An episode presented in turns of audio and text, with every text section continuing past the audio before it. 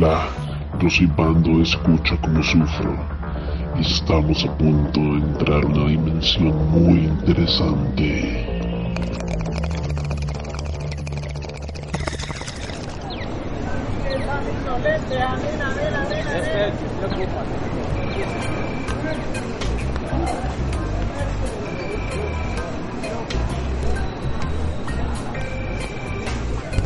Personas Ajenas, un podcast con Mario Chinchilla, Dadir Vega y otras penas.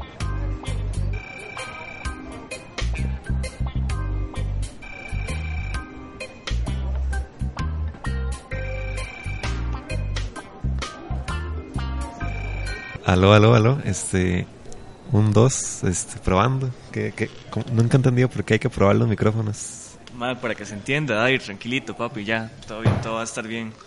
Este, bueno, bienvenidos a Personas Ajenas una vez más. Este no es nuestro podcast. Eso no es escucha como sufro. ¿Por qué estoy en el tech? What O, the o sea, duré fuck? 10 años ¿Qué están haciendo aquí esto. ustedes dos? ¿Por ¿Quién qué es no este? está nuestra crew de animalitos bonitos? ¿Quién es este man? ¿Por qué no tengo el pelo teñido, mae? Yo quiero el pelo teñido. ¿Por qué no hay mota? ¿Por qué? ¿Quiénes son ¿Dónde está estas personas, Mario? ¿Quiénes son estas personas? Dadir, no sé, pero alguien tiene coca y no de la rica.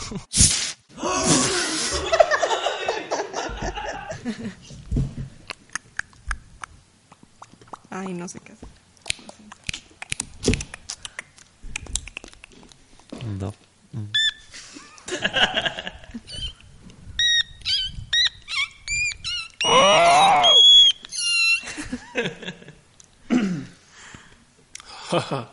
Que-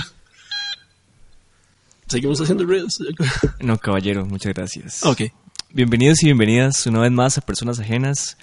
Hoy es el episodio número 21. Sí, 21, Dadir. Muchas gracias. Hoy estamos 23 de agosto del 2019 y tenemos unos invitados muy especiales de otro podcast, por cierto, Bando y Meche. Oli, Hola. ¿Quién es quién? Yo soy Bando. yo soy Meche. Y esto es Escucha como viajo. Bienvenidos, bienvenidas. Espero que... Espero que se diviertan. La pasaremos muy bien.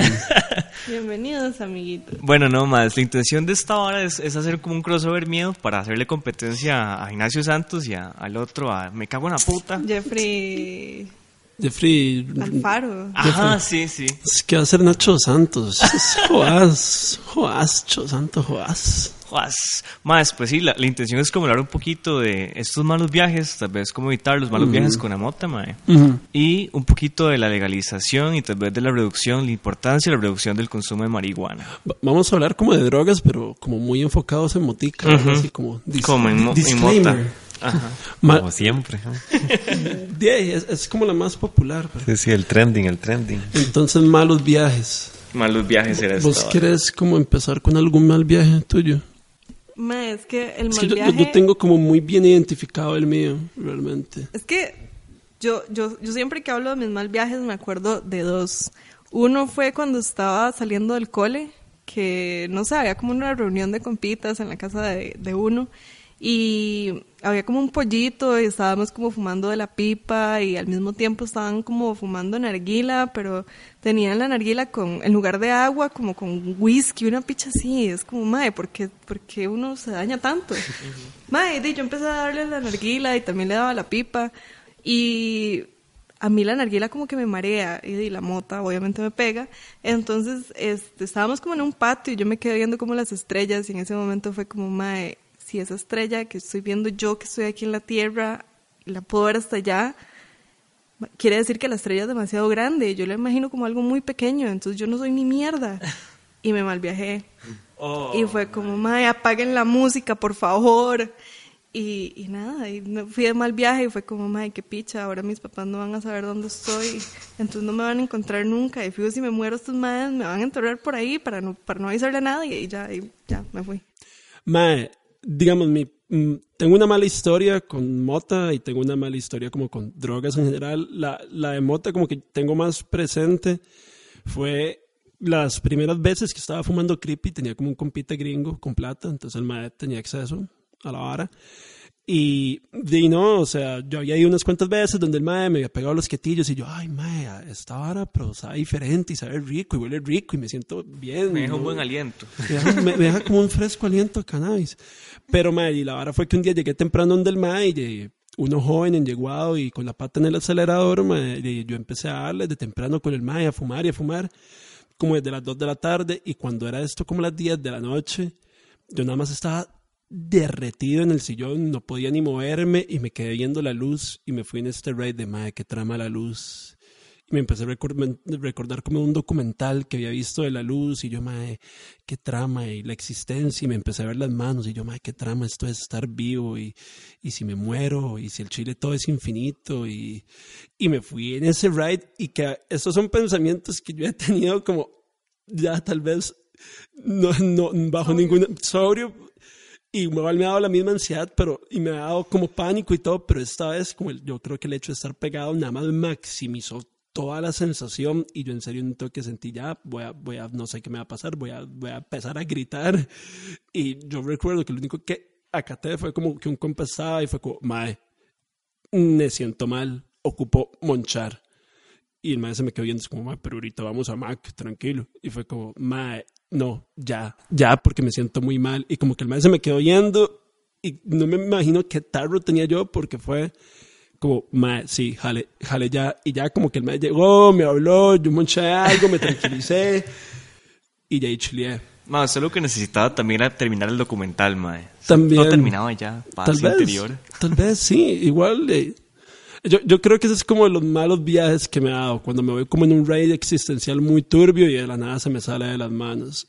Y con drogas, una vez este, yo había mandado ácido y todo bien, la primera vez fue muy tuanis, fue una experiencia muy psicodélica. Eso que dicen que cuando uno sale de la primera experiencia, nada vuelve a ser igual y que no sé qué. Más allá de la hablada hippie, yo sí sentí un montón de... Yo como, madre, qué trama, como Sentí cierto... cosas. Sentí cosas, como esta hora de cómo una sustancia puede alterar tu visión de la realidad y bla, bla, bla. Otra vez me mandé un entero y medio de una vara que estaba muy potente y en ese momento me acerqué a la vara bajo la peor predisposición mental. Estaba en una relación de pareja como que era el tema de las drogas era súper tabú. Yo andaba como medio escapado. Entonces, en medio del viaje me empezó a ir el raid como yo estoy haciendo algo malo, yo estoy haciendo algo malo, yo estoy haciendo algo malo, algo malo para la sociedad. Me, y yo dije, voy, tengo que ir a descansar, pero no, estaba en medio viaje. Lo último que iba a poder hacer era dormir y como no podía dormir me empecé a poner más ansioso y así, y así, y así, así sucesivamente y más zafado y más zafado. Me dicen mis amigos que yo nada más soy como, es- me convertí como en este mae que está hasta el puro culo en las fiestas y empieza a hacer todas las varas idiotas, como que yo me tiré a la piscina con todo y billetera, que me subí a una mesa y me tiré, me fui a tirar un... Bueno, la vara termina con los maes amarrándome en una hamaca. Entonces fue como... Y no lo volvería a repetir, mae, porque fue muy güey, eso, porque en serio yo no tenía ningún tipo de noción de estar en mí mismo. Y no, fue pésimo mal viaje, en parte del mal viaje. Un momento en que yo juraba, así, yo aseguraba 100% de que yo me había muerto. O sea, yo estaba 100% seguro y fue un toque como, di no nada, me morí, qué picha, y esto es la- el, el afterlife o lo que sigue. Y yo nada más veía fractales por todo lado y yo es como, di no nada, ahora estoy en el espacio y no sé qué, y no, ni picha, ya estaba amarrado en una hamaca. Pero sí, esa- esas son las, las malas experiencias. Qué loco. Yo quiero contar la mía, pero ya esa opaca todas. La mía fue como. No, no, no, eh, los que están escuchando no esperen una historia épica. Fue muy sin gracia. Fue de las primeras veces que, que estaba fumando weed. Eh, yo soy, en general soy muy paranoico. Y, di, fumé weed y me puse muchísimo más paranoico. Eh, fue una serie de malas decisiones porque eh, yo había fumado solo como en espacios cerrados, nunca había interactuado como con el mundo. Entonces salí porque teníamos hambre, fuimos a Quiznos y yo nunca había, había ido, ido a Quiznos, entonces, Que había visto tanto sabor. entonces yo estaba muy confundido por cómo se pedían las cosas en, en Quiznos. Yo pensé que era como Subway y no, ya ahí los sándwiches están armados. Eh, yo llegué, no tenía tanta plata. Yo sentía que todo el mundo me estaba viendo, ya me estaba juzgando, ya, ya era lo peor de la sociedad. Sabían que estaba drogado. La moralidad. Ajá, sí, yo, sí, no, ya. Después de esto voy a la cárcel, eso estaba pensando. Y eh, me acerco ya a, pedir el sándwich y me dice, no, solo quería el sándwich, no quería bebida ni nada. Y le pregunto, ¿cuánto cuesta el combo? Como siete mil. Y yo, ok, está bien. Y después me trajeron todo el combo que yo pedí, pero yo no sabía que estaba pidiendo un combo. Y yo no entendía por qué me dieron fresco y papas y yo lo quería devolver y el madre como, ¿qué le pasa? y yo nada más agarré, agarré fresco y después, bueno, cuando comí fue la mejor comida de mi vida, pero llegué, me acosté, me dieron espasmos. Entonces estaba como ahí brincando en la cama y empecé a golpear a un amigo mío, porque me gusta, así nada más lo empecé a golpear y me estallaba de risa, pero ya no quería estar así. Pero yo no sabía qué estaba pasando. Pero, pero qué fumó, muchacho. ¿Qué, qué tenía esa vara? No sé, pero el sándwich estaba muy bueno. Vayan a Quiznos, patrocinador no oficial del podcast. Mae, ahora que habla Dair de las interacciones, ¿ustedes les ha pasado o sea, como que están súper pegados e interactúan con... O sea, tienen que interactuar con gente en la vida cotidiana en algún lugar. Sí, sí. ¿Quién se manda primero? Mae, me, me acabo de acordar la última vez que estuve muy pegada y que tuve que interactuar con una cajera de Mac. Andábamos en, en, en el multi de Curry y, y mae, yo trataba de pagar y la madre me decía es que la tarjeta no pasa. Mae, luego me di cuenta que es que le había dado la tarjeta que no era. Mae, y yo nada más estaba demasiado confundida. Yo como, mae, ¿puedes pagar vos? y ya después me saco la otra tarjeta de la bolsa y fue como, mae, what the fuck? Mae, y esa vez, o sea, creo que fue la última vez que tuve como que interactuar con alguien que no estaba pegado. Pero, aparte de eso, mae, antes yo había breteado un call center y mi horario era de madrugada, entonces era como de 3 de la mañana a mediodía. Y yo me acuerdo que los primeros meses yo no fumaba porque a mí me habían dicho que en cualquier momento hacían doping. Y luego me dijeron que para la, para la cuenta que yo estaba breteando no permitía hacer dopings en sus empleados. Entonces fue como, ah, ya, vale picha. Mae, entonces era esta hora que gente iba en- entrando a bretear a las 6 de la mañana y yo en mi break estaba ahí fumando mota. Y me acuerdo que, di, una vez me pegué tanto que contesté una llamada Oh, mae. y el cliente era como, aló, aló, y yo no podía hablar. Lol. Pero sí, di, no sé, creo que también es que ya me acostumbré también a interactuar con personas cuando estoy pegada. Ya no es tan drástico como antes, antes era como... ah, Can I get a- pero sí, creo que ya me acostumbré. Pero sí, creo que esa del call center fue la más guaysa de todas. Mm, No sé, yo, yo creo que hay un antes y un después, porque las primeras veces, di, yo, o sea, yo, yo fumando mota como, ya van a ser casi 10 años, 11 años, Mae, las primeras veces, o sea, que me recuerdo que tenía como 18, a veces me agarraba cuando tenía que hacer interacciones con gente, es como lo que justamente acaba- acabas de decir vos, es como, uh, mae, hice algo malo, saben que estoy pegado, me van a juzgar. Pero conforme me fui informando, conforme fui también viviendo la experiencia propia, fue como, mae, yo no estoy haciendo nada malo, realmente, ok, sí, estoy un poco pegado, pero no, o sea, a ver, mis capacidades de expresión no están limitadas, no estoy haciendo, como, no estoy tomando como decisiones total y absolutamente erráticas, o sea, tampoco es como que hubiera fumado un montón, no, estoy, fumé piedra. no es, no fumé, no estoy diciendo incoherencias, entonces, de, realmente, ¿de dónde viene mi miedo a interactuar con la gente? Entonces me daba cuenta que ese miedo, ese inclusive nerviosismo que se iba incrementando, muchas veces provenía de la vara de, esta persona sabe que estoy pegado, me va a juzgar, me va a ver mal. Y realmente como desde que logré, no sé, mm, eliminar como esa ansiedad de la vida, de nada, yo he tenido cientos de cientos de interacciones con gente cuando estoy pegado y, y la única diferencia que yo noto cuando estoy sobrio es que es- en teoría me he hecho un purito antes, una hora así, o tal vez sí me pasa tal vez que cuando estoy realizando alguna tarea, alguna labor, me voy mucho más de right, me enfoco mucho más en esa tarea y me voy y a veces solo ignorar un poco como estímulos externos porque estoy concentrado en mi vara. Pero di no, realmente yo al menos no- en este momento no siento que me afecte para nada poder una, tener una interacción. A ver, claro, si uno se pega la ras fiestota mota y se baja unos siete puros, de fijo me va a costar que tengamos una conversación fluida. En algunos momentos de fijo voy a, voy a patinar. Como lo mismo pasaría si nos echamos después de cuatro vibras y estamos teniendo una conversación de fijo en algún toque, voy a patinar en la Mae, qué rajado. O sea, yo, bueno, yo siento que al menos con marihuana no me pasa tanto las interacciones. Es más que todo eso que decís, que no se friquea. Es como, picha, se está dando cuenta, se está dando cuenta. Mae, pero con guaro yo me doy cuenta que hago un esfuerzo increíblemente para poder hablar. No lo logro. La vez pasada me eché en los semáforos. Mae, solo con eso estaba hasta la picha, digamos. Pero ya era un toque tarde, entonces, mae, yo no podía hablar y yo intentaba vocalizar y me sostenía y lo intentaba y yo. Me como puede estúpido. otro Sí, sí. semáforo. Como que uno siente donde Ajá. Donde todo se le va moviendo mal. Y uno dice, madre, dije. Ma, yo, yo es que no soy, yo no te soy muy de guaro. Ajá.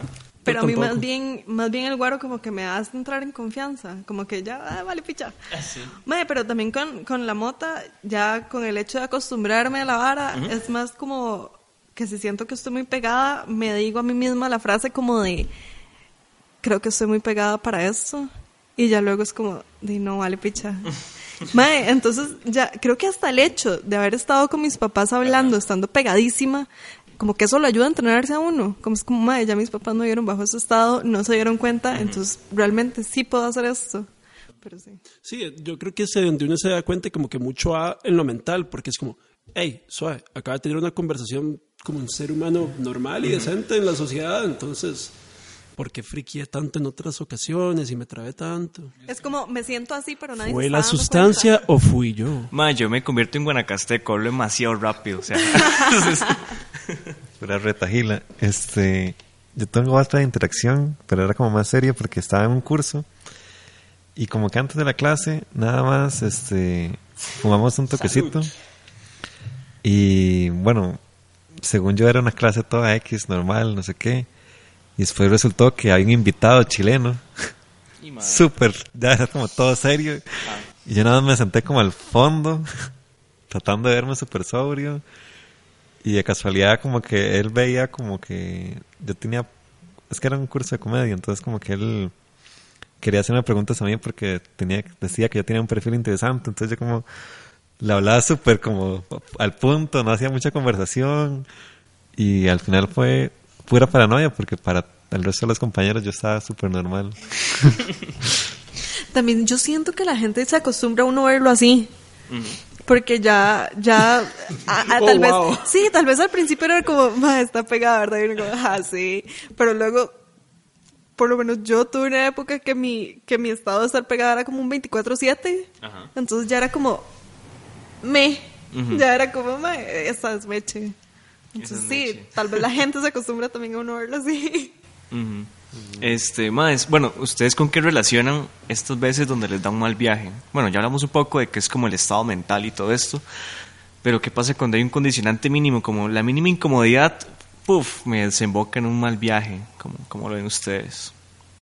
Yo creo que si estás en una situación así, probablemente no deberías estar consumiendo, ya como responsablemente hablando, porque ya, ya dejando como más el, el cinismo y el vacilón de, de, de los chascos que pasan y todo, más si Los real- son el momento. o sea, si realmente vos, o sea, porque estamos hablando como que estos malos viajes son como más ocasiones aisladas, porque si no si no fuera recurrente el mal viaje, ¿y pa- para qué?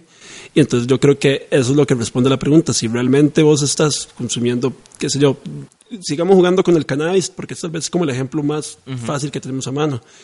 Vos fumas, pero siempre te genera como ansiedad, ataques de pánico. Es como, ok, ma, tal vez no sea la sustancia recreativa mejor para vos. Tal vez lo mejor, tu mejor droga es la cafeína, entonces tomate un cafecito, una hora así. Qué sé yo, también es, es parte de eso. Pero más allá, digamos, como, no, sí, es que eso es lo que yo pensaría cuando, así, digamos, poniéndolo en ese escenario de que se, de la nada aparece y es recurrente. Pero también a veces pasa que uno está pegado y pasa algo. O sea, uno está pegado y le vienen con una mala noticia. O, madre, ya así, super güey, llegan y lo asaltan, madre. Entonces, siento que ahí es donde uno tiene que tener como sus elementos. Entonces, digamos, a mí, yo, yo soy fan del aceite de lavanda. Madre, yo siempre ando con un aceite de lavanda porque sé que esa vara me relaja. Estando pegada o no estando pegada, sé que esa vara full. También como té.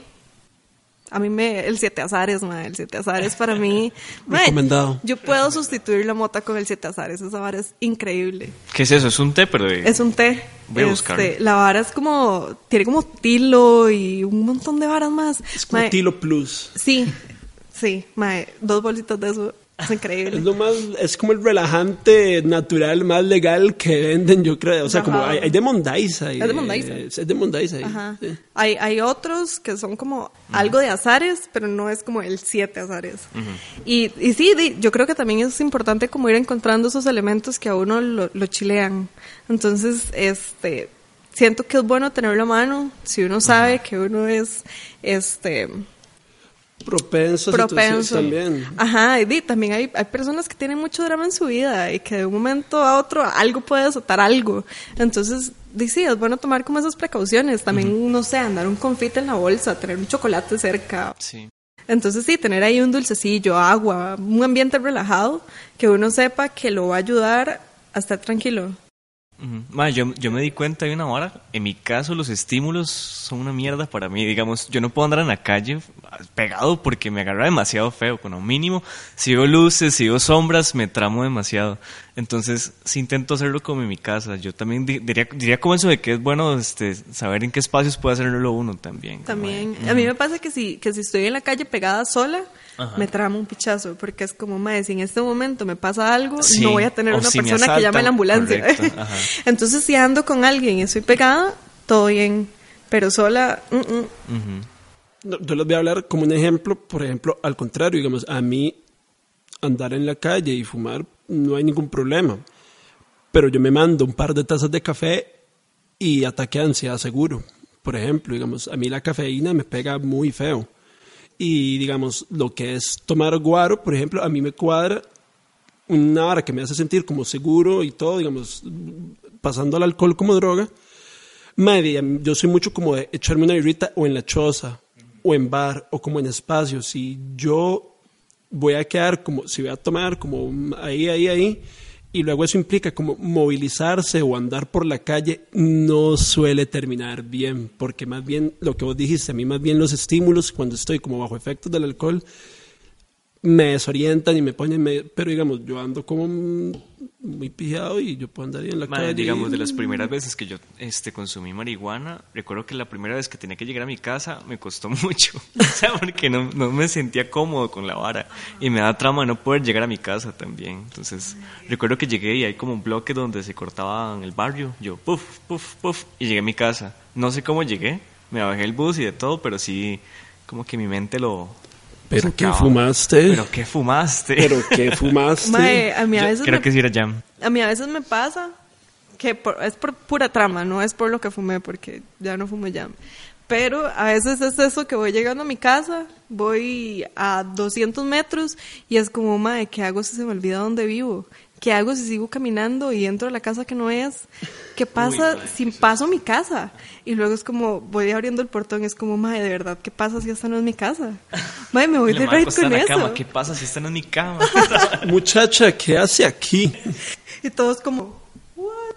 Luego escucho a mi perro ladrar y es como, no, no, sí, sí es mi lugar. Y ahora lo que yo iba a preguntar es como, ¿y cuántos de estos efectos, de estos malos viajes? Porque aquí hablamos de marihuana, pero hablamos de marihuana como en un gran saco. Y, y realmente el acceso que tiene más la gente es a jam.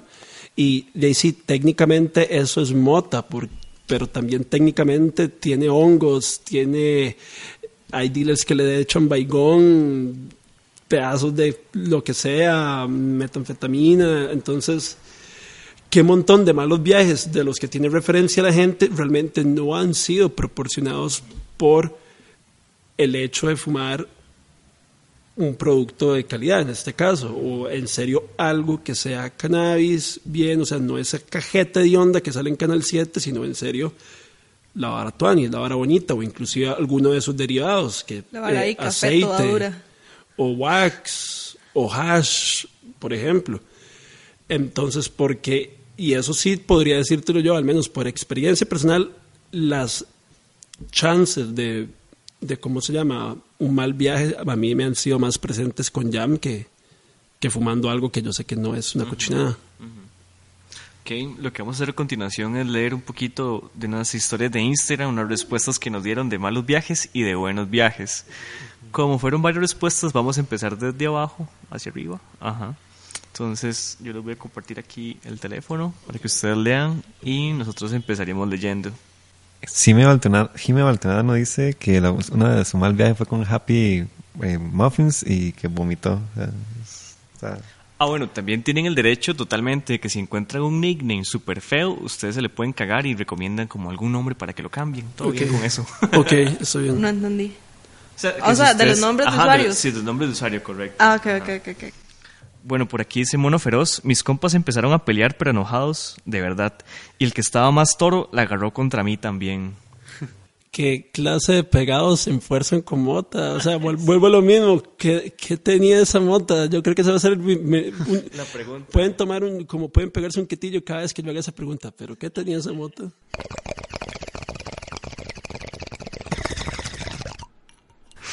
Ponemos Sí, un pero- sonido de bonga. tiene sentido, ¿no? El nombre de usuario. Mono Feroz. Es que no nos, Por allá. Sí, sí. No, es que se corta. es que no nos corta un toque, pero... Ok. Sigue. Mo- mo- Monuya. Mono No sé. o ya. Este, Mono ya. mon- mono ya. Mono ya. Llegar al chante pegadísimo y tener que cenar con mis papás. Qué clásico, qué clásico. sí. Es duro, es duro. También depende de, lo, de qué tan pegado uno esté. O los tatas. O los tatas. Yo no he conocido a nadie que me diga, yo fumo con mis tatas mota y todo va bien. Muy mal, yo sí, dichosos por allá. ¿En serio? Sí.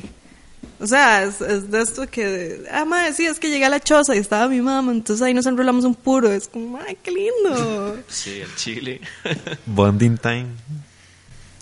Este, Mariana Arroyo dice, 9813, que se comió un, eh, un chocolate con marihuana y seguro ahí ya. Los edibles, los edibles. Madre, rajado, hay que tener cuidado con los edibles. O sea, si uno, si uno se pasa a la raya, puede pasarla muy mal. Y es que es muy fácil pasarse con edibles, porque generalmente, a ver, te enfrentas con la vara de como es una galleta y lo normal, vos te comes una galleta, pero lo que uno no sabe es que había que comerse un octavo de esa galleta o un cuarto de esa galleta. Yo, yo no conté mis historias, pero ahorita que Yo, recuerdo yo siento que con los edibles lo que más pega son los chocolates. Ajá. Porque se supone que la marihuana es liposoluble. Entonces, si usted combina la marihuana con grasa, la vara va a pegar más. Y el chocolate es grasa. Entonces, de fijo pega más. Y otro error muy grande es... La yo mantequilla. sí. No. No, no, yo, siento que otro error muy grande es mandarse un edible y comer comida grasosa. Ajá. Eso Eso puede es una matar. mierda. Miras qué loco, con el alcohol pasa, o sea, como que pasa lo contrario, de que el, el- usted La come grasa se lo y baja. la grasa sí, se le acumula en el estómago, entonces el guardo no Se le lo pega. protege. Pero cuando se va la grasa, Mm, Realmente, ok, sí, la ma- para poder obtener la marihuana comestible y tiene que, hay que sacar el extracto de, de, de tetrahidrocannabinol. Y de, y de fijo, sí es liposoluble, pero realmente eso no es lo que determina que, o sea, ya por solo el hecho de que sea comestible siempre va a pegar más. Entonces, gente, si la primera vez que quieren probar mota y se van a hacer, van a hacer es comerla, no es realmente tan buena idea, es muy pegón. Y Ahora- pegas muy diferente. Ajá, y ahora a ver, este, realmente el proceso para que el edible vaya pegando más, hay que decarbonizarla primero. Que eso es meterla en papel aluminio o un hornito para que vaya soltando los compuestos. todo el mundo tome nota, tome nota. En aceite o se pone en, en mantequilla. Ah, mantequilla, Otro factor que va a, a influir en que pegue más o en que pegue menos es cuánto tiempo va a durar el tiempo de, de- va- valga la redundancia, a la hora del proceso de cocinado. Es que a mí me gusta cocinar. Entonces, entonces, si vos dejas, por ejemplo, sacando el extracto de mantequilla por medio de baño de María, de fijo vas a aprovechar muchísimo más la sustancia. También, sigamos, por aceite generalmente va a ser menos. Entonces, por eso es que recomiendo la mantequilla. Ahora también es muy diferente hacer mantequilla de jam que hacer mantequilla de creepy. Si vos haces de jam, vas a ver que es una mantequilla muy sucia. Ajá, es como verde feo, El verde feo con charbasca fea. Si vos la haces de creepy, digamos, cuando se hace cana butter, inclusive el proceso para obtener, como se supone, lo más beneficioso, lo más rico y toda la vara es se saca, se deja cortar y se van a formar dos capas. La de abajo, que es el sedimento, que tiene todo el compuesto puro, cachete. La parte de arriba van a ser como pequeñas boronitas y como cierta basurilla, por así decirlo, que se hace de las hojas y el proceso. Entonces, esa vara la agarran y la botan. Al menos en California, esa vara se bota porque pega igual, pero no es lo de más calidad que le vas a poder sacar a la mantequilla. Entonces, una vez más, es muy diferente comerse un brownie de eso que poder poner a remojar el baigón que tal vez tenía la jam ahí Ma, yo en una he galleta. aprendido tanto el día de hoy, digamos, yo le decía mantequilla y ya, y no, no entendía y no sabía y listo. Es que también eso es otra hora que volvemos lo que dice como, ah, yo fumé mo- mota, empalidé, mota mala. Y es como, bueno, ok, mota mala, pero decime qué, qué, qué fumaste, porque detrás de todo esto hay tanto, tanto, tanto, y hay una especialización del fruto de esta planta tan grande que, mae, o sea, nada más como meter el debate en marihuana mala, no fumen, es como, mae, no, usted es un idiota, cállese, no, no vuelva a abrir la jeta por bien de las políticas públicas de drogas del mundo, cállese. ¿Quién va leyendo? Yo. Ok, ¿con quién? Mariana. Ok, Mariana Tapia 8. Cuando me comí una galleta y sentí que se me iba a olvidar cómo respirar. Qué fuerte eso. Yo, la vez la historia que no he contado fue una vez que me comí un brownie y me acosté y sentí que me iba a ahogar por las sábanas, que me estaban aplastando ahí. Qué fuerte. Madre, a mí a veces me pasa que se me... O sea, yo me, me paniqueo cuando siento que se me va a olvidar cómo respirar. O sea, Pero ¿no sí le pasa? a mí nunca me ha pasado eso. Uy, qué a mí, feo. me, o sea, a mí me pasa estando sin nada. Que es Buena como... respiración. y es como, que de verdad no puedo respirar, no sé qué estoy haciendo. Pero no, eso ya es porque... de- Aluciné y veía en la calle inflables gigantes de jirafas y payasos como los de Philips. Amiga, eso no era mota. O sea, Sí, para, para poder llegar a efectos psicoactivos de alucinación así de fuertes con marihuana se ocuparía una dosis muy fuerte. O sea, como... Change my mind. Ajá. Pero, pero también no sabemos si hay algo en ella que influyera eso. Ma, vieras que yo tuve un compa Eso que sí. él me contó que él, él fumó marihuana en una concha, es lo que recuerdo que me dijo, y tenía cocaína. Y Bazuco, supuestamente ellos no sabían, Bazuco. ajá, y el madre terminó en el hospital porque no podía ver. Madre, bazuco. Bazuco. A mí una vez me regalaron bazuco. Muy carpichos. No manden bazuco. No, jamás. No manden De bazuco. hecho, me acuerdo que, que me habían regalado eso y estaba con unos compas en mi casa y fue como, de, mae, démosle. Y uno me decía, mae, le juro que acabo de ver a su perro con lentes.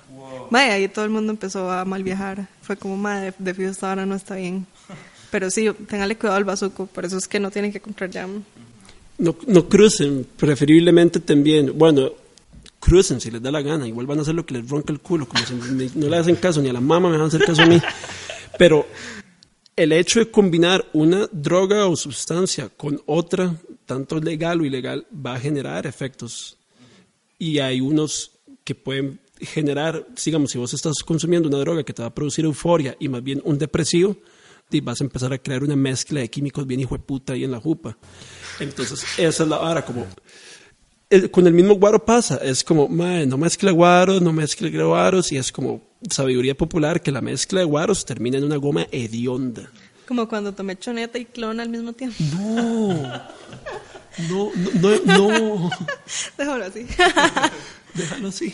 Vamos a pensar en un nombre de usuario para esta persona, es Ich bin Pams. Yo soy Pams. Ah, yo soy Pams. Sí, Yo no sé Alemán. alemán. ah, sorry, sorry. Nunca la había consumido y me comí una galleta hasta la mierda. Eso sin suave, suave, suave. Nunca la había consumido y me comí una galleta hasta la mierda. Eh, De eso sin saber, sin saber que tenía media hora después me di cuenta y una carita negra. Madre, qué chupicha, qué chupicha. Porque debe ser un susto feo. A mí nunca me ha pasado eso. A mí sí, Oh, fuck. en un- en un- pero no con mota, en un bar, yo me tomé una vara y era un bar conocido. De- ah, sí, ahí a veces le echan cosas a los tragos.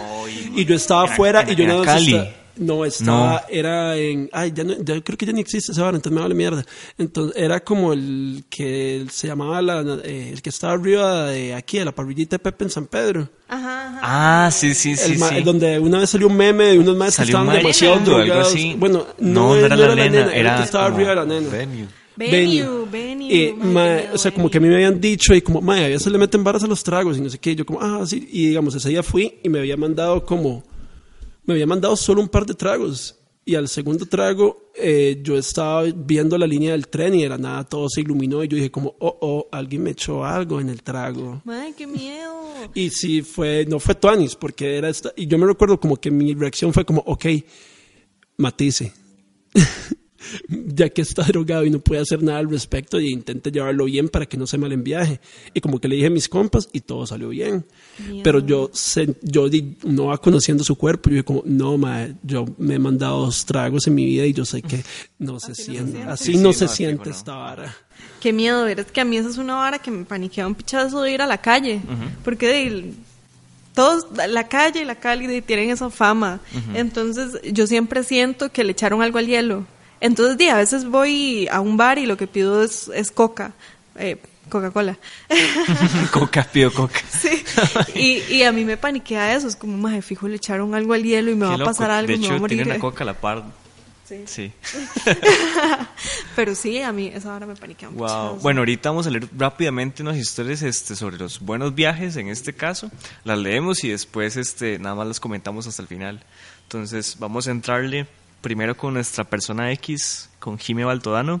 Dice, puso, varios, puso cuatro historias. Uno, imaginaba pequeñas personitas de caricatura construyendo un edificio en mí.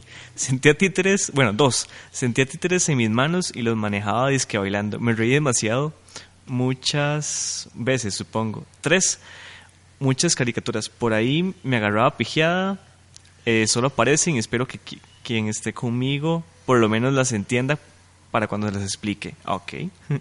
Este, va por ahí Mono Feroz, coger. Ujú. Coger con motos bien.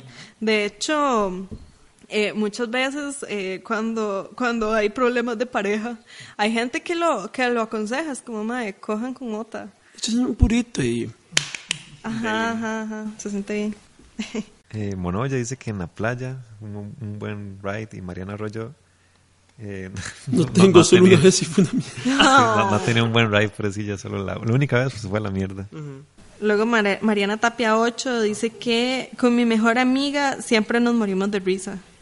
Mae, es demasiado bien cuando uno le agarra la, la El payasa. toque, ajá. Mae, yo, yo antes sentía, mae, me da la payasa y se termina la hora. Pero no, mae, es rico, es rico. Esa hora que uno se ríe y le duele el estómago, mae, super buen ride. Eh, dicen Na- Naatis Cotton, eh, casi todos, jaja, cuando salgo a bailar pegada siempre es buen viaje, de fijo, qué rico. Eh, Nan Coconut en Prusia, Cartago, un clásico. Ah, mira, la, ese compa Ich bin Pams dice que ese mismo día, Pero dígalo en alemán. Ich bin Pams, ese mismo día porque se viajó todo lindo. O sea, fue sorpresa, pero, Pero la- tuvo un lo- bien la viaje, pasó bien, la pero la pasó pasó bien. bien. Ah, no, tuanis.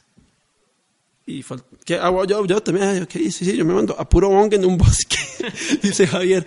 Ah, Allí, ok, claro. Bueno, ahora sí, saliendo de estas historias de Instagram, volvemos para una sección, no es una sección, es la continuación de todo esto, de hecho. Maes, de ser legal la mota, aquí en nuestro, en nuestro país, ¿cómo la consumirían? ¿De qué forma? ¿En qué frasco? ¿De qué sabor?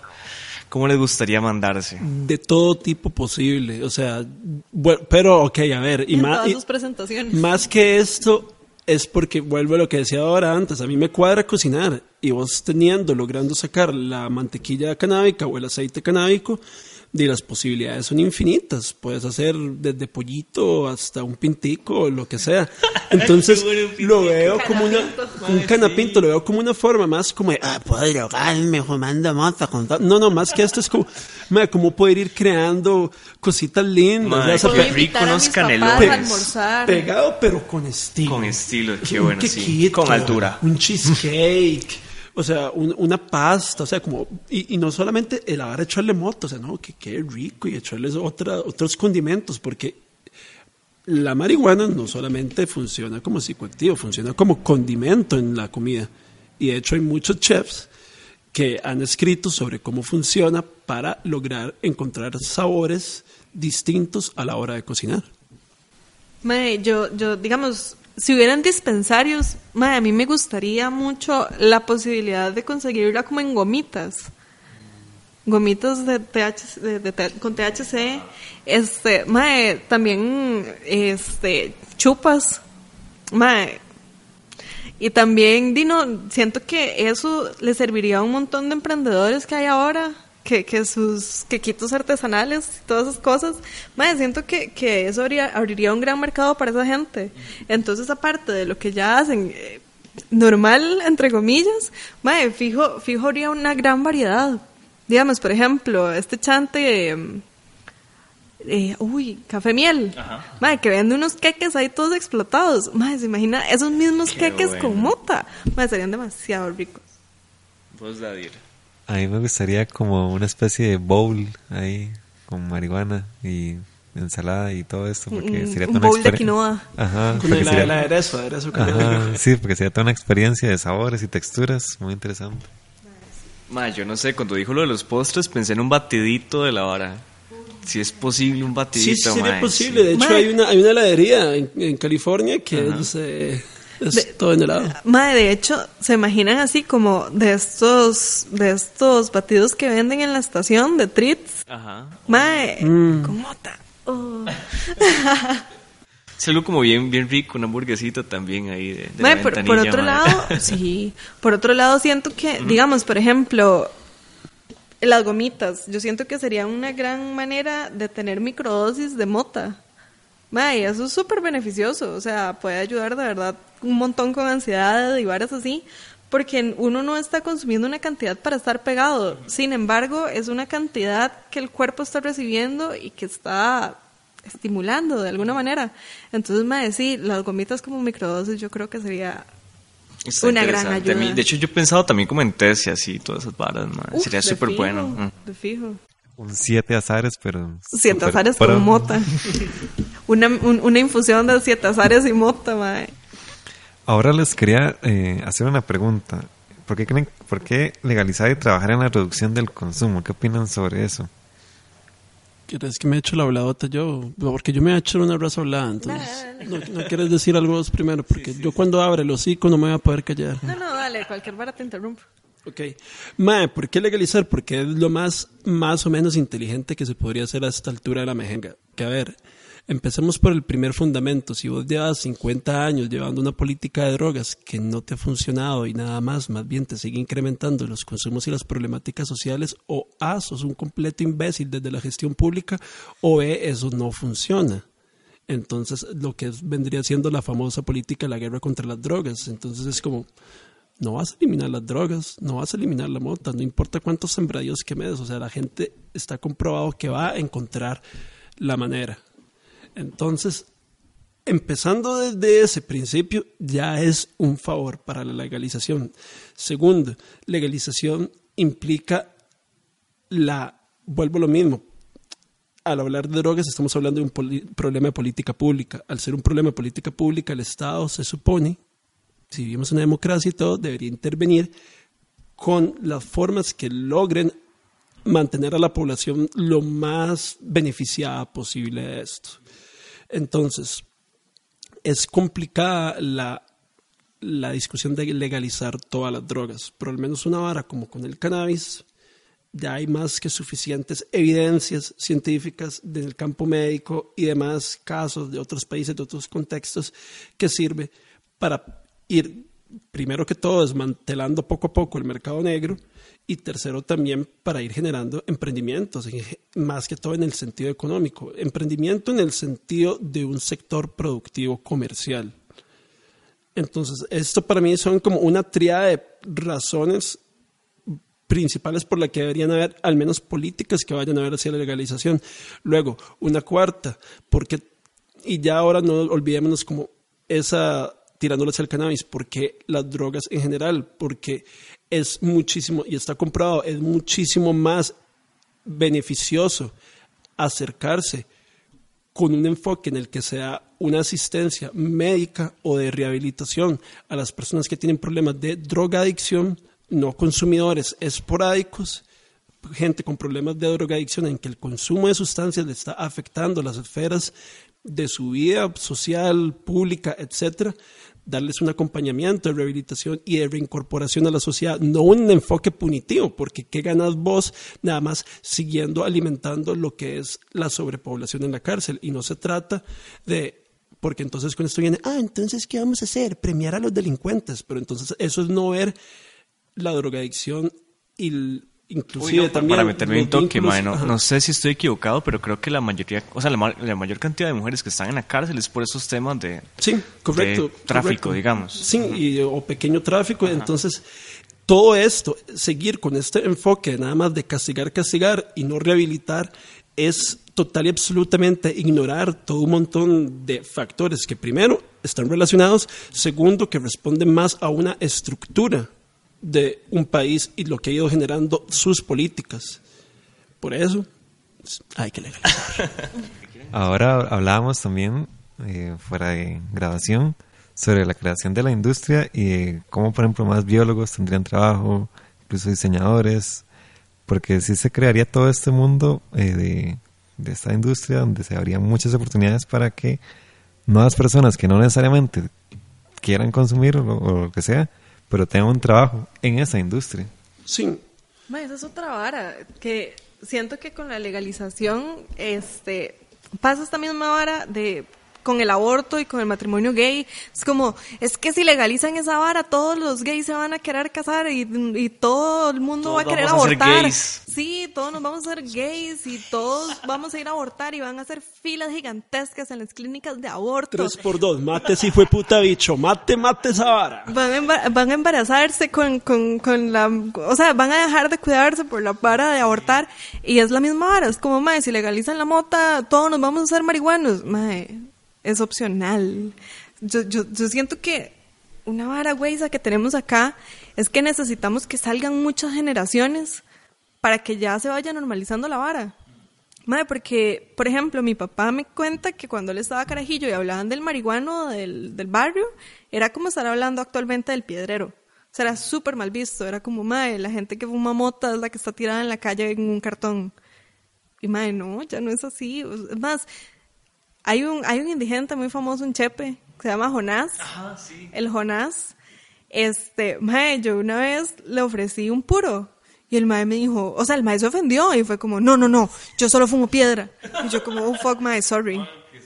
Mae, sí.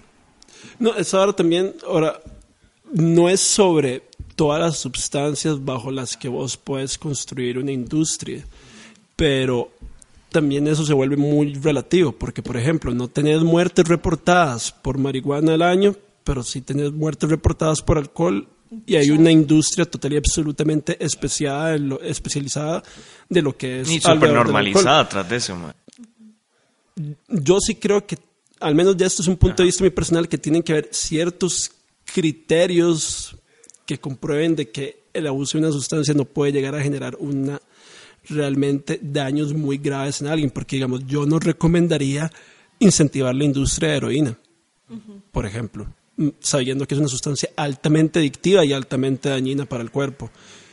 No, digamos, una vara como la, como la coca, también. Y era lo que hablábamos como aquel día, cuando hablamos de drogas no podemos, ocupamos hablar de drogas en general, pero al mismo tiempo hacer este doble juego, verlas juntas y verlas separadas, porque van de la mano, pero también tienen sus propias diferencias. Yo no vería mal, por ejemplo, una industria en, en que se, se permita el cultivo de hojas de coca porque el té de coca, de que hay estudios, de que ayuda con varas respiratorias y que inclusive es algo que se ha tomado por generaciones de generaciones en lugares de altitud, que ayuda con el vértigo y con todo esto.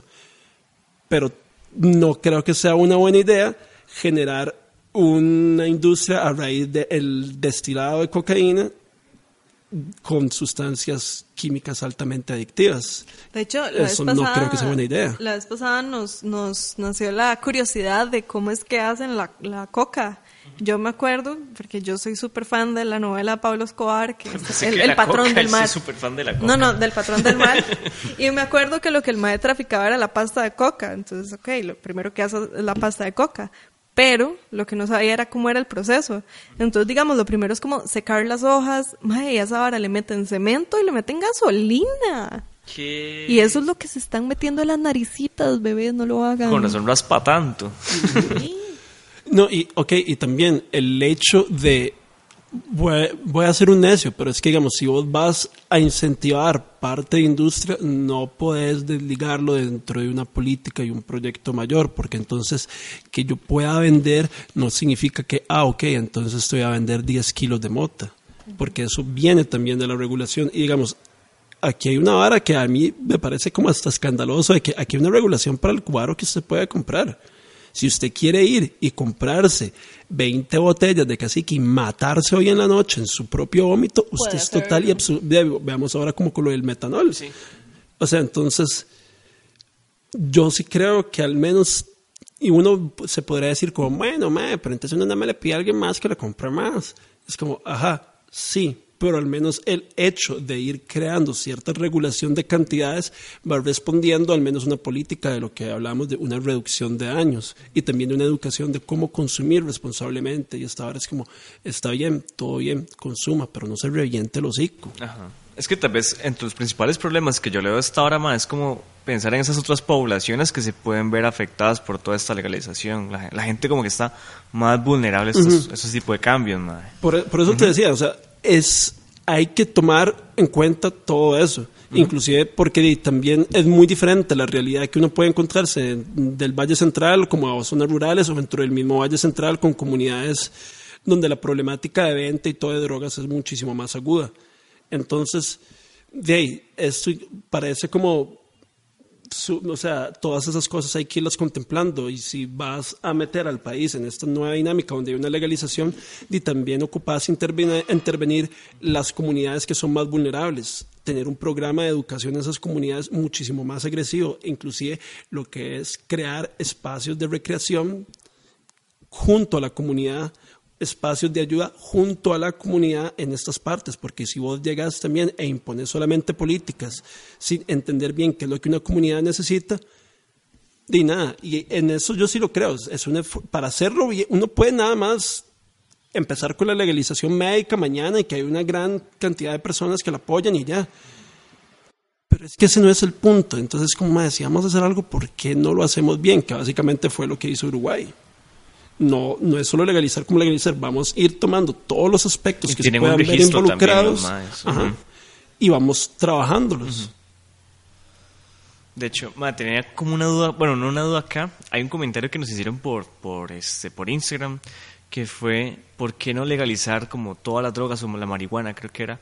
Y un nos puso de que Costa Rica no está preparada para esos cambios. Y de hecho, ayer fue curioso que estaba hablando con mi mamá ella me decía que somos un país pobre, que también sentía de que un país así no va a poder hacer eso, que hay cosas más importantes que hacer que legalizar las drogas, pero es que eso es un tema que afecta un montón de varas, mae. Si se legaliza puede, puede haber como un impulso hasta regional, mae, de hecho. Es, esta vara, a ver, si yo creo que si siempre pensamos que no estamos preparados para algo, de nunca lo vamos a hacer. Y para mí es muchísimo más importante empezar a creer a crear este, antecedentes y camino en algo que simplemente no hacer ni piche, porque de la inacción realmente no ayuda en nada. Ahora, vino sí, bueno, no, eso principalmente, iba a decir algo más, pero se me olvidó. No.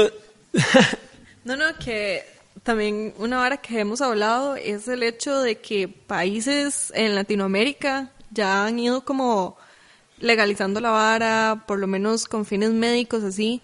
Entonces siento que tal vez podríamos decir que nos han servido de ejemplo como para saber que, que sí podemos, como que sí hay una vía. Sí, no sé, o sea, es esta vara también de que vamos descubriendo y de que, se que no era solamente como decir, que legalicen la mota y ya también, Legalicen la mota también, todos. no, o sea, también conforme vamos viendo los ejemplos de otros países, nos vamos dando cuenta, es como, o sea, yo creo que eso más bien nos debería servir de, papi, anote ahí, anote para la lista de todo lo que hay que morderse. Es como, si es viable, si se puede. Es como, es viable, se puede, pero no es fácil, de fijo. La implementación efectiva de una política de, no es fácil siempre. O sea, quien lo diga que lo es está, está mamando. Entonces, y a ver, no, yo creo que también es otra cosa, no es asegurar de que por más que pensemos en todo y todo, como con cualquier caso, fuera legalización de drogas, fueran asuntos en cambios de educación, fuera cualquier hecho en la política, cosas pueden salir mal. O sea, no es como que venimos a prometer una utopía, una panacea y la resolución de todos los problemas. Y eso es parte también de entender que esos son procesos casi que vivos, que tienen, nacen, se piensan y todo para un momento, pero no hay que nada más descartarlos, van a irse transformando, va a requerir de una acción y fuera droga, fuera cualquier tipo de política. Entonces, a mí me parece como que eso de no podemos, o es que aquí no nace más como de la imposibilidad de pensar un proyecto en diferentes fases, con las diferentes demandas que esto requiere. Ya como cambiando un toque de tema y como para ir cerrando, pongo esta pregunta sobre la mesa para todos, incluso para mí. ¿Por qué creen que consumimos drogas? Te veo ansioso de hablar. Me ves ansioso, mae. Sí. ¿Qué, qué problema si me ansioso, weón? Mentira. Mae, de ahí en mi caso yo creo que sí es por recreación meramente, la verdad. Di- Disfruto de la vara, como se siente. Es como, la gente dirá, es que yo puedo llegar a eso a través de mi mente y otras cosas. Y en mi caso no. Entonces, sí, sí, que, que tuanis. Pero creo que me gusta como la sensación y, y ver qué pasa con mi cuerpo y con mi mente también. Entonces es una hora de, de, un- de disfrute, al final, en mi caso. Yo siento que, por lo menos en mi caso, la vara nació como una curiosidad de adolescente, como, uy, mae, eso es prohibido, jaja, vamos a ver qué es la vara. Entonces, di, siento que en el momento fue como, eh, se siente bien. Luego, di, como que lo fui dejando, luego volví y tal vez ya tenía como un tanto más de conciencia sobre la vara. Entonces, di, sí, meramente por recreación. Porque es vacilón. A ver, yo voy a, voy a sacar mi lado de profe. Yo, una de las carreras, yo estudié comunicación, pero también estudié antropología. Dos cosas, todo el mundo se droga. Quien diga que no se droga está mintiendo. O sea, todo el mundo ha tomado probablemente en algún momento alguna, algún medicamento, esos son drogas. Probablemente si no consumen Relajantes musculares. relajantes musculares son drogas, el café, la cafeína es una droga, entonces ocupamos primero entender la vara de la palabra droga, porque droga ha sido entendido como aquella sustancia que es ilegal y es mala. Punto. Ese ha sido muchas veces la reduc- la- el reduccionismo con el que se ha enfrentado el concepto de droga. Las mamás dicen, se está drogando con drogas, ¿verdad? Y uno dice, ¿con cuáles? Ajá. ¿Cuál de todas?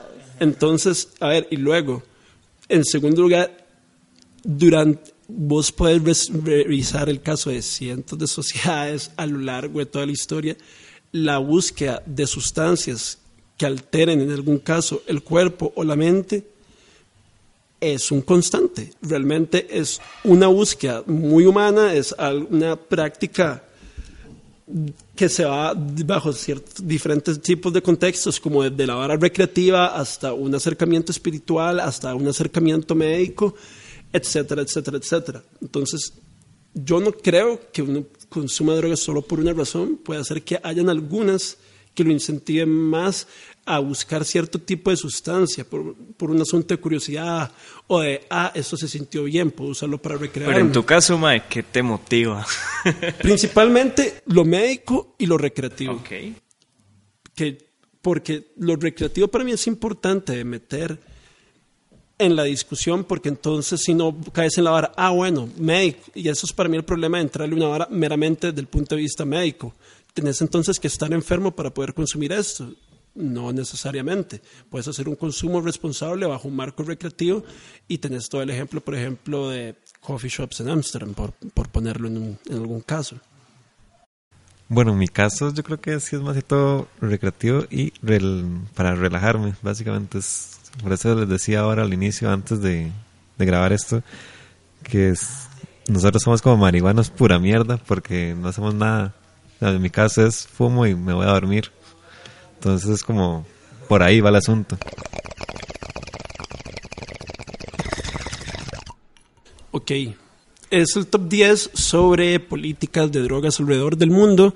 Este, nosotros principalmente tenemos como ejemplos donde es algún tipo de vínculo con lo que es la vara canábica, porque es como, la marihuana es como la droga, entre comillas, muchísimo más fácil de defender porque hay demasiada evidencia científica ya para el 2020 de sus efectos beneficiosos en lo cuanto es lo médico y ya se ha probado que en un montón de espacios recreativamente la gente no se va a volver loca, etcétera, etcétera, etcétera. Con las otras es diferente. Entonces, bueno, tenemos en el número uno a México. México, que vos, yo voy con uno y uno. Ok. México, tenemos el ejemplo de México en el que el año pasado la Corte Suprema dictaminó que era necesario crear una legislación general alrededor del cannabis. En general, se dio un, es un lapso creo que alrededor de dos años, dos años y medio, para que eh, se cree toda una legislación que tome en cuenta diferentes eh, aspectos de la vara canábica, no solamente venta, consumo, posesión, medicinal, eh, o sea, en general, en todo. Hace unos cuantos días este, la Corte volvió a ratificar una sentencia en donde se solicitaba lo que fuera una legislación específica para lo que fuera toda la parte medicinal para, supongo, hay que ver situaciones de patentes, de cantidad, eh, dispensarios eh, autorizados, etcétera, etcétera. Pero digamos, eh, luego también esta semana en México se dio la primera sentencia a favor de dos usuarios de cocaína eh, de modo recreativo.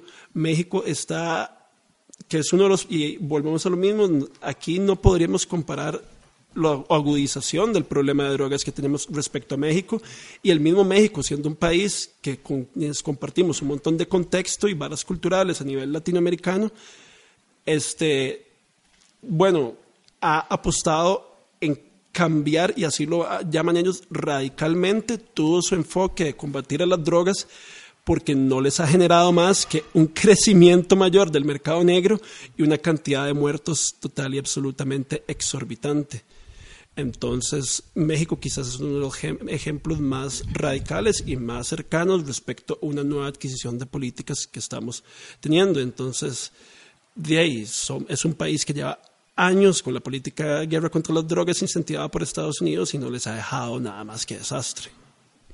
Bueno, seguimos con Uruguay.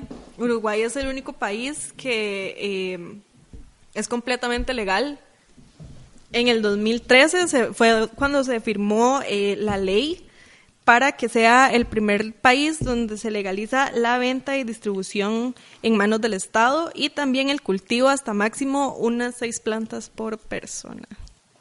Fun fact, se supone que las personas extranjeras no pueden comprar. sí, entonces los que tenían planeado irse de viaje a Uruguay como para fumar mota legal, mamaron. A mí me encantaba ver a Pepe Mujica explicando la, Ay, la política, era demasiado lindo. lindo, mae. Yo creo que si ocupan, si alguien después de toda esta hablada uno está convencido, nada más vean como el discurso de Pepe donde él me dice, "Am, yo no voy a fumar mota y, y yo como persona no estoy de acuerdo, pero entiendo que esto es una política pública y que interfiere en un montón de factores sociales, económicos, de industria en el país. En serio es muy interesante todo el acercamiento del, del- de Uruguay a todo el asunto de la marihuana porque yo creo que es uno de los... También, el mae tiene esa visión. Sí, no, eh, pero te demuestra que se puede, que no es cosa fácil, pero que también hay todo un asunto ahí de discusión. Número tres, tenemos a Amsterdam, hashtag, eh, digo hashtag, este, slash Países Bajos. Y ok, vamos a echarnos un mito abajo. La marihuana en Holanda no es legal, ni el cultivo es legal. A ver, en Ámsterdam, lo que es la capital de Holanda, que por entender Holanda entendemos la parte territorial en Europa, es tolerada la venta, es tolerado el consumo y no hay ningún tipo de penalización, pero la sustancia no es legal. Inclusive lo que, si hablamos de Países Bajos, que es el territorio de Holanda, más todo el, anexo de países caribeños en las islas, ahí más bien lo que es política de guerra contra las drogas es la tónica, no una permisividad como lo que existe en Ámsterdam. Entonces, hay que entender que cuando uno habla de Holanda y todo esto, es principalmente, más que todo en Ámsterdam, en donde se han adquirido las políticas más progresistas de esto. Ahora bien, en lo que es en sí Holanda, lo que es el consumo de psilocibina está total y absolutamente legalizado, está despenalizado. Eso sí, la venta del hongo solo puede ser en forma de trufa. Ok, seguimos entonces con Estados Unidos. Oh, USA. Yo le hago música. Sí, ¿sabe? Yo le hago música. póngamelo, póngamelo. Oh, Gringolandia, que la mota se está haciendo legal.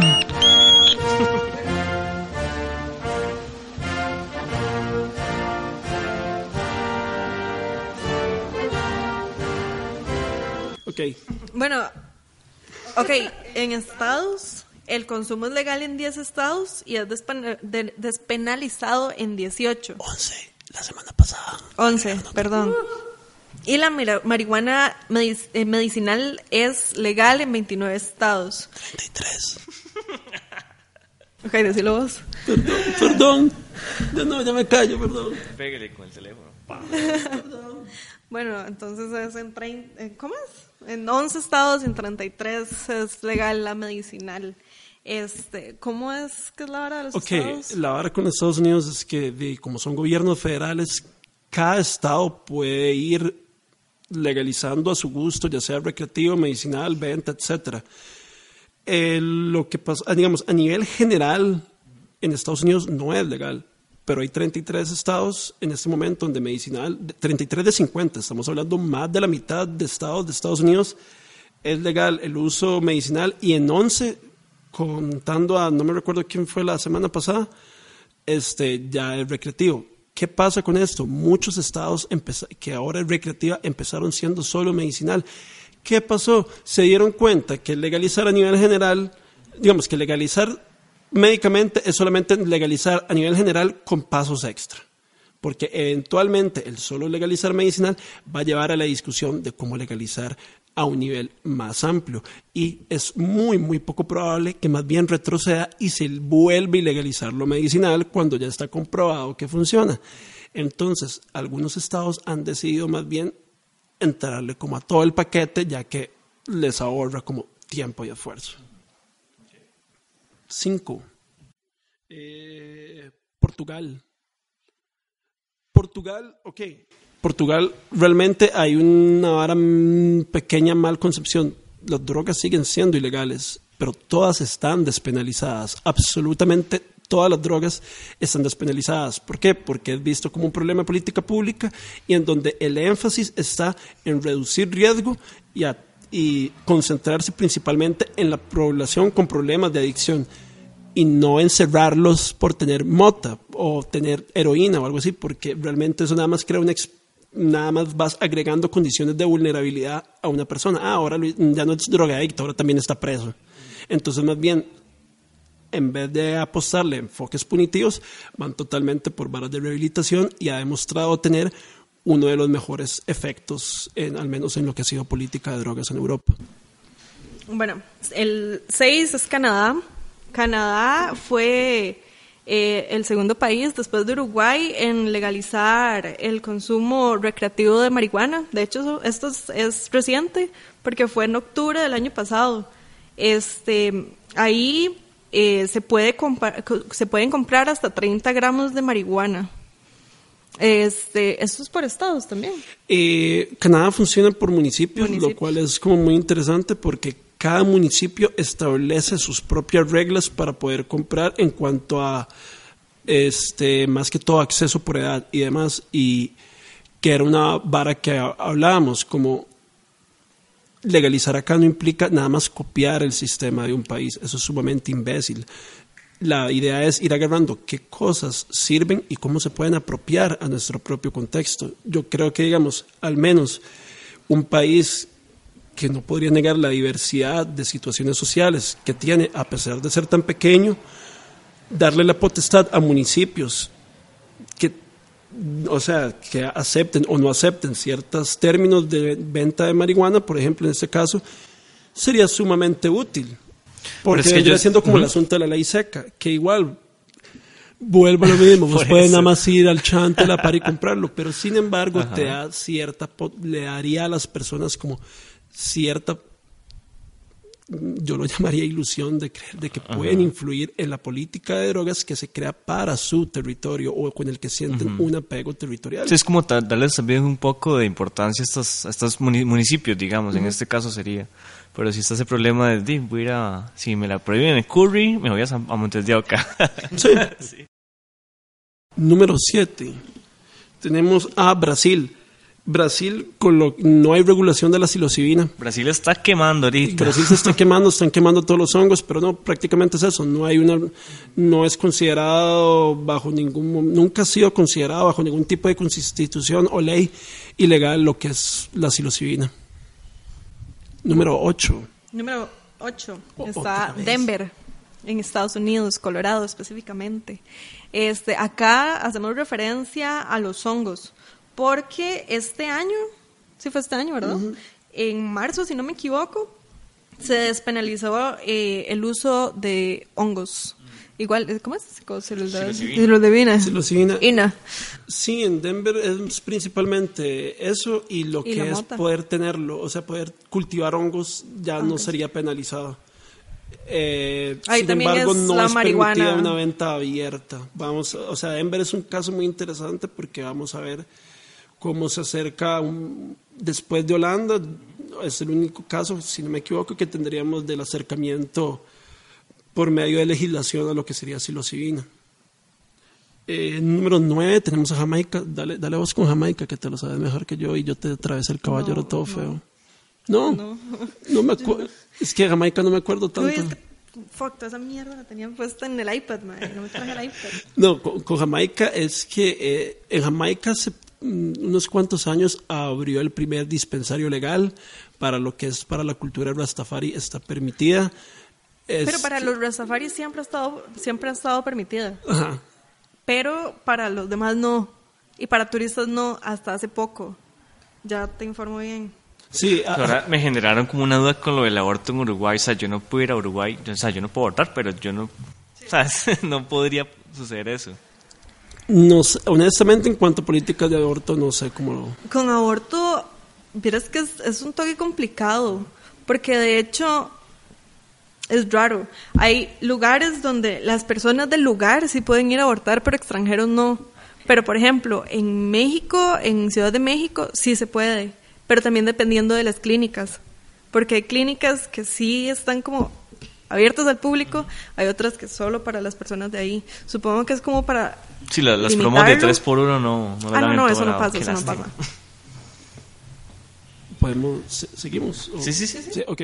Eh, número 10 tenemos a Perú y esto más que todo con lo que es la hoja de coca. en Perú este, la plantación de, de coca no es penalizada e inclusive las personas pueden tener hasta 2 gramos de cocaína y si bien no es permitida la venta ni incentivada, es abierta y tolerada de hojas de coca, no de cocaína, ¿verdad? De hecho, es súper típico como llegar a Perú y que le den de, un, de una el tecito de coca. techito. Porque de hecho hay gente que se niega a tomar el té de coca. Por ejemplo, esta es una noticia que pasó con la doctora Ana María Polo, que la madre fue como, no, no, yo esa hora no me la mando. Y luego la madre estaba sufriendo por, el, por la altura. O sea, realmente no es como, madre, te queremos dar té de coca porque es nuestra tradición, es porque, madre, te va a ayudar. Y teníamos un bonus track que era Chile y el cannabis medicinal. Que sí, de hecho yo no sabía que, que Chile este, tiene, tiene esta política de, de, de mota medicinal, pero pues sí. O sea, esa, esa fue sorpresa para mí. Yo, yo estaba súper detrás del palo con eso, pero sí, la, la marihuana medicinal es legal en Chile.